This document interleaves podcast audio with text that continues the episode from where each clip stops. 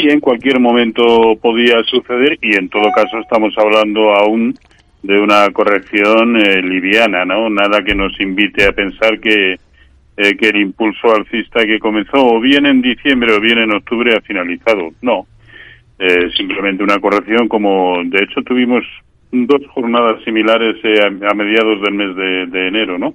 Sobre todo en el caso del mercado español. Ahora por lo menos sí hay una referencia clara, es decir, los 9.300 se convierte en una resistencia eh, muy importante. Siguiente nivel, caso de poder superarlo en la proyección del techo del canal alcista en el que viene metido.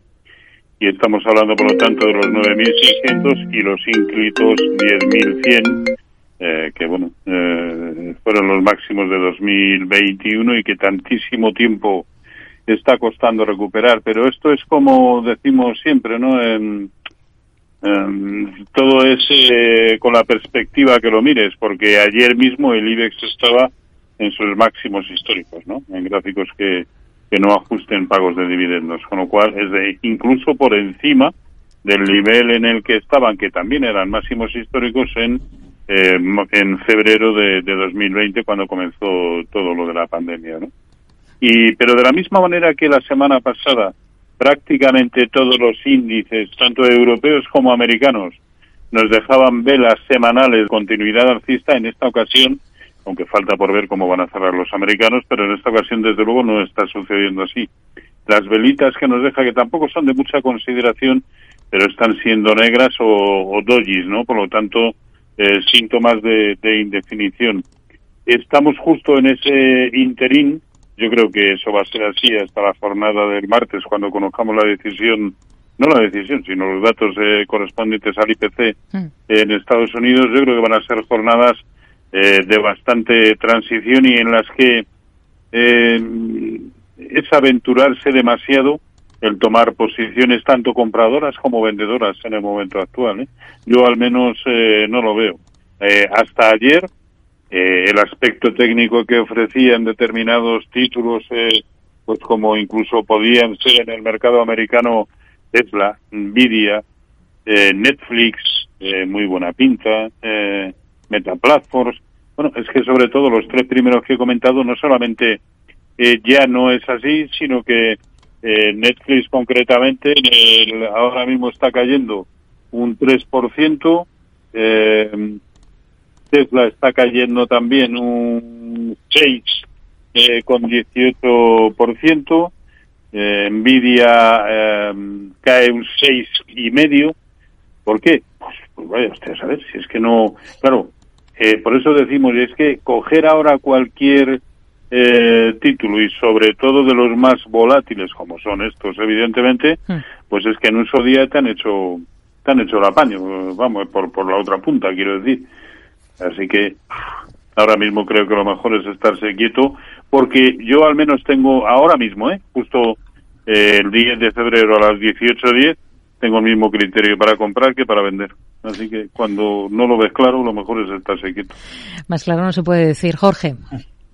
Bueno, yo lo veo de una forma muy similar y además siendo precisos, pues efectivamente tenemos que recordar que el IBEX 35 viene de marcar eh, máximos históricos en el el índice que tiene en cuenta los dividendos, el que, el que es comparable con el, con el DAS, incluso me atrevo a decir con, con el SP500, porque aunque el SP500 sí que descuenta dividendos, pero es que apenas pagan dividendos las empresas del SP. Allí, como tienen la costumbre de utilizar el mecanismo de recompra de acciones, que no solo no descuenta, sino que además eh, hace que aumente el precio de las acciones y por lo tanto que dice apunte más hacia arriba, pues entonces eh, es el que es comparable. Y bueno, lo que veo también es que es prematuro para dar por concluida la, fiesta, simplemente eh, lo hemos comentado en las últimas semanas, a toda acción le sigue una reacción.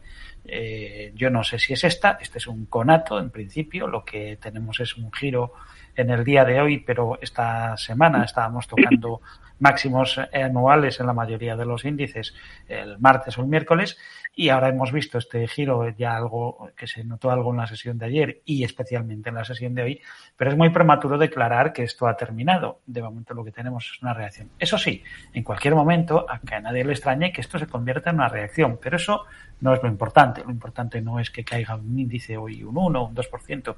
Lo importante es saber si esta reacción es una reacción a ese fortísimo rebote que en los índices europeos se manifiesta desde el mes de octubre y también en el Standard Poor's, en el Nasdaq, ese desde diciembre, este fuerte rebote cuando lo ha tenido, si es una simple reacción a ese fuerte rebote o si es el preludio de una nueva situación, de una prolongación de la tendencia bajista que vimos hasta octubre. Hmm. Y es que las cosas en realidad respecto a aquel momento, octubre, aunque se hubieran magnificado las proyecciones, pues no, no han mejorado tanto. Incluso vemos esta semana como los eh, precios de la renta fija, pues bueno, digamos que se han acomodado un poco a esa eh, cierta euforia que se desató la semana pasada teniendo expectativas de que el techo de los tipos de interés iba a estar más bajo que lo que decían las autoridades y que además iban a empezar a bajar tipos de interés a final de este año. Bueno, todo eso eh, son quimeras que ya veremos cómo acaba, pero que son difíciles de creer